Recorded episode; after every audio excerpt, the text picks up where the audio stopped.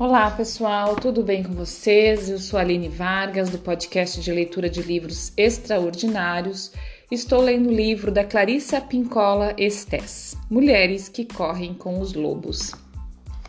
Antes de mais nada, pessoal, queria avisar para quem não, já não escutou em outros episódios aí o que eu falei no, no final do episódio anterior, é, como eu já expliquei, eu estou fazendo um novo projeto, estou lançando um novo projeto para este livro, né? Eu já, já falei aqui que este livro merece muito mais atenção, muito mais dedicação, muito mais estudo, aprofundamento e acompanhamento mesmo para que ele surta todo o efeito que ele, que ele é, né? Que ele tem, todo, todo o aprendizado que ele tem.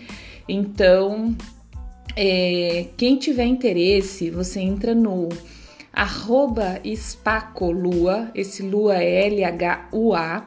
Aqui na descrição do episódio também você consegue é, ver este endereço de Instagram, que é o Instagram né, do meu espaço, e você vai conseguir, é, pelo link na bio, entrar no grupo do Telegram, onde tem todas as informações sobre esse projeto. Ele vai ser lançado oficialmente no, na segunda-feira que vem mas lá no grupo do Telegram você já consegue né, é, acessar as informações e ver como que vai ser esse projeto, tá bom?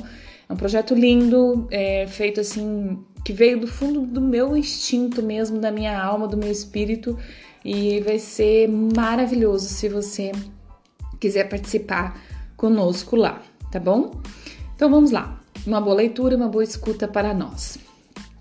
As necessidades da alma são governadas por Coatlicue, Coatlique, isso, a deusa asteca da autossuficiência feminina, que dá a luz de cócoras direto nos pés. Ela dá lições sobre a vida da mulher solitária. Ela é uma fazedora de bebês, o que significa novos potenciais de vida, mas é também uma mãe da morte que usa caveiras na saia.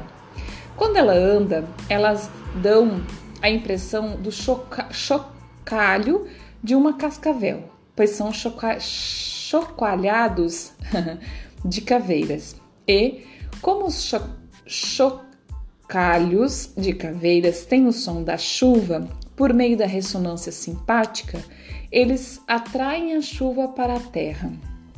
Ela é a protetora de todas as mulheres solitárias e daquelas que são tão mágicas, tão cheias de ideias e pensamentos poderosos que precisam viver no limite no limiar do fim do mundo para não des deslumbrar demais a comunidade.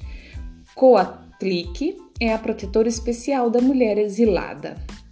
Qual é o alimento básico para a alma? Bem, ele difere de uma criatura para outra. Segue, seguem-se, porém, algumas combinações. Consideram, consideram-nas uma macrobiótica psíquica. Para algumas mulheres, o ar, a noite, o sol e as árvores são necessidades vitais. Para outras, somente as palavras, o papel, os livros conseguem saciá-las. Para ainda outras, a cor, a forma, a sombra e o barro são requisitos absolutos. Algumas mulheres precisam saltar, inclinar-se, correr, por sua alma amam a dança. Ainda outras só querem a paz de se recostar numa árvore. Há mais uma questão a tratar. Os zigotos errados aprendem a sobreviver. É difícil passar anos a fio na companhia de quem não, de quem não pode nos ajudar a florescer. Ser capaz de dizer que sobrevivemos é um feito. Para muitas, o poder está na própria palavra. No entanto, chega uma hora no processo de formação da identidade em que a ameaça ou o trauma já faz parte do passado é então que se passa ao próximo estágio da sobrevivência, a cura, a cura e ao desenvolvimento futuro.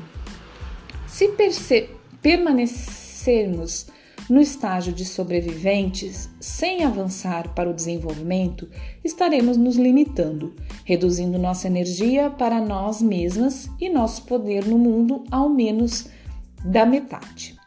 Uma mulher pode sentir tanto orgulho de, ser sobre, de, de ter sobrevivido que esse sentimento prejudique seu desenvolvimento criativo futuro. Às vezes, as pessoas têm medo de prosseguir além do status de sobrevivente, pois é exatamente isso o que ele é: um status, um marco de distinção, uma realização pura e simples. Pode apostar, pode acreditar. Em vez de tornar a sobrevivência a peça principal da nossa vida, é melhor usá-la como uma entre muitas insígnias para não como a única. Mas não, desculpa, mas não como a única. Os seres humanos merecem andar cobertos de belas recordações, medalhas e condecorações por terem vivido, vivido mesmo e saído vitoriosos. Uma vez passada a ameaça, existe uma armadilha potencial se nos chamarmos por nomes adquiridos durante os tempos mais terríveis das nossas vidas. Essa virtude cria uma disposição mental que pode ser limitadora. Não é bom basear a identidade da alma exclusivamente nos feitos, nas derrotas e nas vitórias dos tempos difíceis. Embora a sobrevivência possa deixar a mulher dura como carne de pescoço, em algum ponto ela começa a inibir o desenvolvimento futuro. Quando a mulher exi existe em repetir, desculpa, quando a mulher insiste em repetir que é uma sobrevivente, quando já se passou o tempo em que isso seria útil, o trabalho adiante de nós é óbvio devemos fazer com que a pessoa solte das mãos o arquétipo do sobrevivente. Se não fizermos, nada mais poderá crescer. Faça a comparação dessa atitude com uma pequena planta resistente que conseguiu, sem água, sem sol, sem nutrientes, produzir uma corajosa e ínfima folhinha, apesar das circunstâncias. No entanto, vicejar significa que, agora que passou o tempo das vacas magras, vamos nos colocar em situações de exuberância, de luz, de nutrição para ali prosperar, vicejar com flores e folhas densas, pesadas, emaranhadas. É melhor que nos demos nomes que nos desafiem a crescer como criaturas livres. Isso é vicejar. Isso é isso o que nos foi destinado. O ritual é um dos meios pelos quais os seres humanos colocam suas vidas em perspectiva. Quer se trate, trate do Purim, do advento, quer se trate de puxar a lua para baixo. Os rituais reúnem as sombras e espectros das vidas das pessoas, como que os organizam e os fazem repousar. Há uma imagem especial das comemorações de ao dia de os, morto, de os mortos, de los mortos, que se aplicam a ajudar as mulheres na transição da sobrevivência para o desenvolvimento futuro. Baseia-se no rito das ofrendas, ofrendas que são altares para aqueles que pass passam desta vida. Ofrendas são tributos, memoriais e expressões da mais profunda consideração pelos entes amados, não mais presentes neste plano. Descobri ser útil para muitas mulheres o ato de fazer uma ofrenda, ofrenda à criança que ela um dia que elas um dia foram a grisa de reconhecimento do heroísmo da criança. Algumas mulheres escolhem objetos, escritos, roupas, brinquedos, recordações e acontecimentos e outros símbolos da infância que serão incluídos.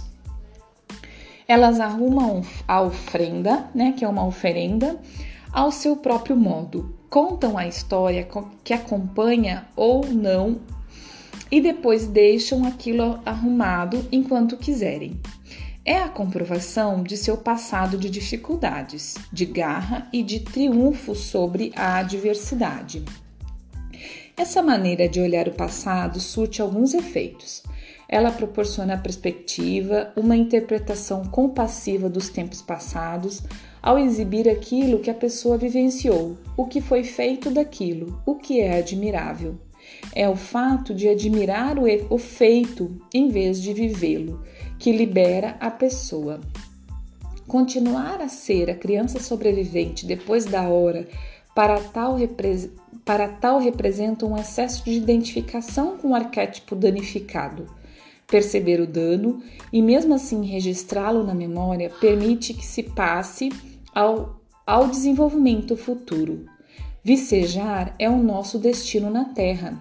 Vicejar não apenas sobreviver, é o nosso direito inato da qualidade de mulheres.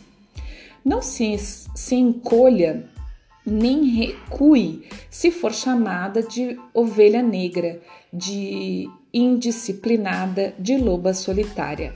Quem tem a visão lenta diz que o rebelde é uma praga para a sociedade. No entanto, ficou provado com o passar dos séculos que ser diferente significa estar no limite, significa ser praticamente garantido, gar, ser praticamente garantido que essa pessoa vai fazer uma contribuição original, uma contribuição útil e espantosa à sua cultura.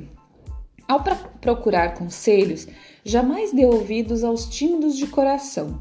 Seja gentil com eles, cuide-os de cumule-os de bênçãos, tente incentivá-los, mas nunca siga seus conselhos.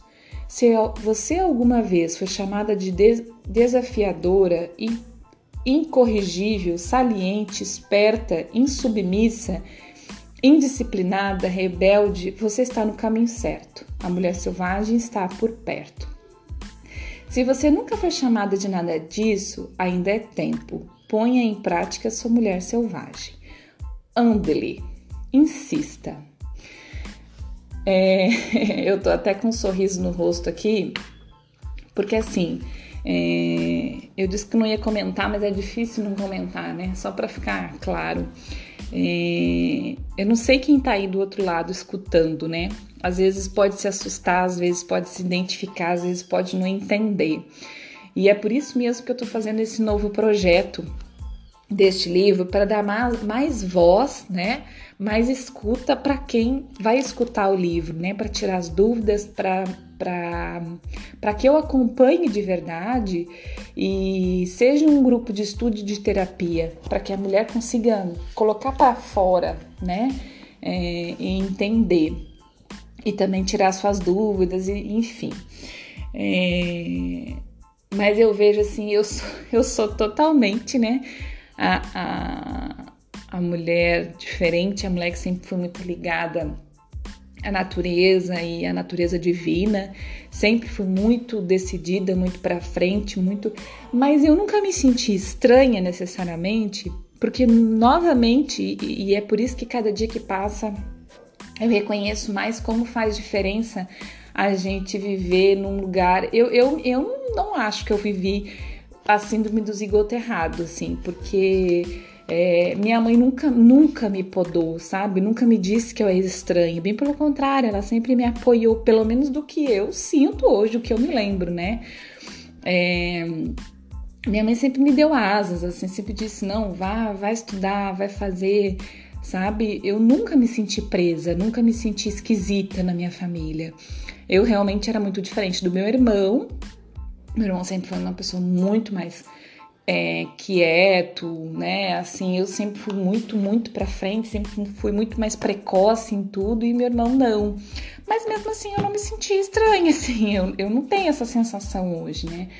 E eu acho que isso é um dos grandes motivos pelo qual eu considero a minha vida muito, muito bem vivida, assim. Porque sempre eu fui, fui adiante, assim, viver as minhas coisas.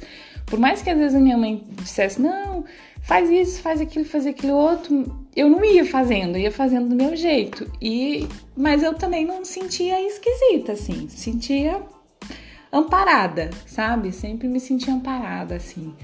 É, mas é bem interessante assim. Eu é, acredito eu que existe muitas, acredito não, com certeza, né? Existe muitas pessoas que então, pessoal, era isso. Eu acabei parando aqui no meio do que eu tava falando, que eu precisei receber alguém que chegou aqui, mas era isso. É, para as mulheres que se identificam aí com essa questão do zigoto errado, né? Do, do zigoto na família errada, é, que, que tem dentro de si, né?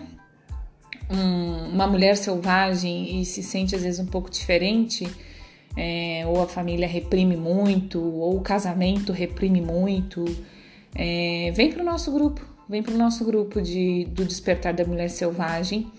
Entre lá no, no Telegram, saiba mais e vamos conversar, vamos ver o que o que como né? Como que você pode viver essa mulher selvagem dentro de você é, que, que vai te fazer uma vida mais é, leve mais conectada mais feliz mais realizada tá bom? Um grande abraço muito obrigada. Até o próximo episódio. Bom dia boa tarde boa noite ah, pessoal, eu voltei aqui só para falar. Eu parei de ler, eu esqueci de avisar para vocês. Eu parei porque nós terminamos o capítulo 6. Por isso que eu parei a leitura antes hoje, né? Acho que nós estávamos aqui em 12 minutos ainda quando eu parei, e aí eu comecei a falar dessa questão, né, do, da minha vida e, e dessa questão do zigoto aqui, zigoto errado, né? É, mas aí eu vou deixar para o próximo episódio começar o capítulo 7 tá? Porque senão a gente tinha pouco tempo também e não adiantava. Por isso que, que eu não comecei, não continuei a leitura, tá? O capítulo 7 é O Corpo Jubiloso, a Carne Selvagem. E aí no próximo episódio a gente começa nesse capítulo então. Certo? Agora eu vou mesmo. Tchau!